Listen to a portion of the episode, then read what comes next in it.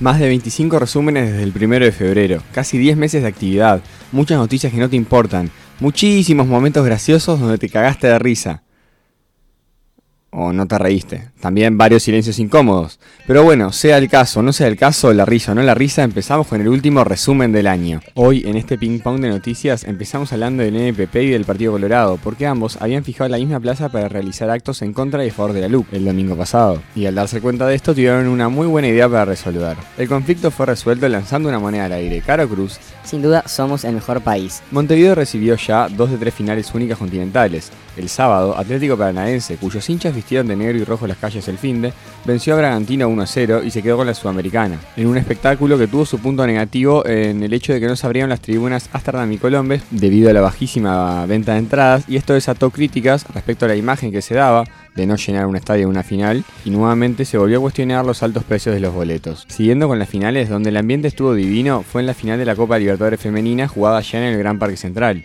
Corinthians venció Independiente Santa Fe 2 a 0 y se quedó con el trofeo internacional más importante del continente. En la misma Copa, Nacional tuvo una gran participación y terminó cuarto, luego caer en semis con el campeón y por penales en el partido del tercer y cuarto puesto. Y el domingo que viene será el turno de la Libertadores masculina del Estadio Centenario, remodelado al fin, cuando se enfrenten Flamengo y Palmeiras en un duelo que promete. No sé qué promete, pero espero que prometa estar mejor que la final pasada entre Santos y Palmeiras, que si esta me mandé ese día. Ahora vamos a la parte de que se llama Esto en Europa no pasa. Ah, no, pará, sí pasa. En Francia se tuvo que suspender el duelo entre el Lyon y el Marsella luego de que a Payet, el jugador del Olympique, le cayera un botellazo en la cara desde la tribuna. Y lo interesante es que el hombre tiene un imán para las botellas. Hace un mes hablábamos en este mismo espacio de una situación similar donde Payet se fue a los botellazos con la hinchada del Niza. Al tema que no le puedo escapar, aunque ganas no me faltan, es a las eliminatorias. Porque Uruguay perdió con Argentina local y con Bolivia fue goleada con Ole incluido en La Paz. Esto volvió a generar terremotos en la AUF y sorpresivamente, al menos sorpresivamente para mí, el comité ejecutivo decidió despedir a Tavares y que el último baile no tenga música. Lo que me genera demasiados sentimientos encontrados, así que capaz no encuentro las palabras para ser firme y dar una opinión contundente hacia un lado o hacia el otro. Los que sí encontraron las palabras fueron muchos de los jugadores que pasaban por el proceso, 99 jugadores debutaron en este proceso, y en sus redes dedicaron palabras de respeto y admiración al maestro. Así que algo habrá hecho bien. Ahora la AUF tomará unos días para definir el perfil de quién se hará cargo de los cuatro partidos que quedan y ojalá del Mundial del año que viene. Y suenan nombres de Gallardo, Aguirre, Almada, Coite Medina. En Argentina hace dos domingos se votó y la oposición superó al oficialismo y pasaron algunas cosas. Uno, en el búnker de Milei, creo que Milei nos va a dar mucho contenido el año que viene, ¿eh? un custodio amagó con sacar un arma desde el escenario para frenar a alguien que trataba de subirse. Digamos que un momento a otro fue muy rápido, pero se volvió modo película de acción bastante lamentable. El incidente quedó en el amague y el espacio político expulsó al seguridad comunicado mediante. Número 2. Fue a votar gente disfrazada de Dinosaurio, de Alberto Fernández, de Papá Noel, entre otros, y apareció una lista de la escaloneta. Número 3. Tolosa Paz, disputada electa por el Frente de Todos, tuvo un análisis interesante de la elección y dijo, ellos ganaron perdiendo y nosotros perdimos ganando. Si bien se refiere a que remontaron distancias respecto a las PASO, bueno, fue el blanco de varias bromas, y sí.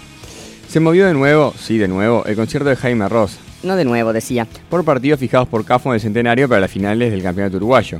El concierto se movió para el 17 de diciembre, por sexta vez, y se unifican las dos fechas luego de habilitado el 100% de aforo para espectáculos para vacunados al aire libre. Lo mismo sucedió con las fechas de No Te Va a Gustar, que pasaron del 11 y 12 de diciembre al 13 y 14 del mismo mes. La sección Estamos vivos de pedo el día de hoy la trae el diario Infobae, que dice que China probó un vehículo hipersónico en julio que fue capaz de disparar su propio misil sobre el mar mientras viajaba a 5 veces la velocidad de sonido.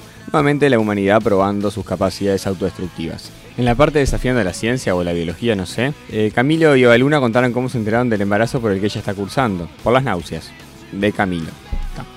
Por último, el 16 de noviembre se cumplieron 20 años del estreno de Harry Potter y la piedra filosofal en Estados Unidos, lo que viene con la novedad de que HBO Max estrenará el 1 de enero una versión del primer reencuentro oficial de todos los actores de la saga, llamado Harry Potter 20 aniversario, Regreso a Hogwarts. Y hasta acá llegó este capítulo y este año de resúmenes de Sin Permiso Radio, un año que empezó con los seguidores de Trump tratando de tomar el Capitolio. Encantará Donald, ¿no? Un año en que tuvimos un intensivo de deportes con Copa América, Eurocopa y Juegos Olímpicos y Clásico por la Sudamericana. Un año donde revisamos noticias insólitas como Cubo Mundial de Globos. Un año donde Messi se fue del Barcelona y Tavares de Uruguay, como para que se hagan una idea. Donde nos reímos de que el Suárez gordo, viejo y acabado ganó la Liga Española después de que Kuman lo echara por teléfono. O un año donde River argentino jugó con Enzo Pérez de golero un partido de Copa y ganó. Así de común fue el año. Un año donde nos hicimos hinchas del remo, donde anunciamos como tres postergaciones del concierto de Jaime Ross, un año donde festejamos irónicamente y abrazamos la llegada de un nuevo lunes por la llegada de un nuevo resumen y de que solo faltaban cuatro días para el viernes, y otro año en pandemia con toda la mierda que eso significa, donde hablamos de casos, vacunas y aforos, pero también donde volvió la gente a la cancha, al teatro y a los conciertos,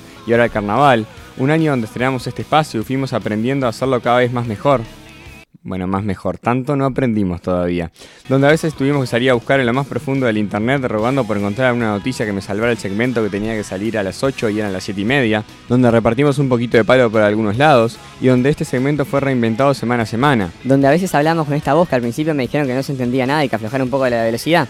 Y a veces deportes y fútbol, un poco de política, tecnología y curiosidades y la cantidad de cosas que me haber quedado afuera porque ni siquiera me di cuenta. Y ni que hablar de los chistes malos. ¿Saben qué? Si algún día están triste, agarren un zapato porque un zapato consuela. Hasta acá, queridas y queridos oyentes, les resumen 2021. Gracias a No Soy Yo Sos Vos por el lugar en el programa y gracias a ustedes por escuchar, compartir y discutir todo lo que ha pasado por acá. Buen remate de año para todos y prometo aprender y mejorar para el año que viene volver con una nueva edición de La Objetividad Son los Padres.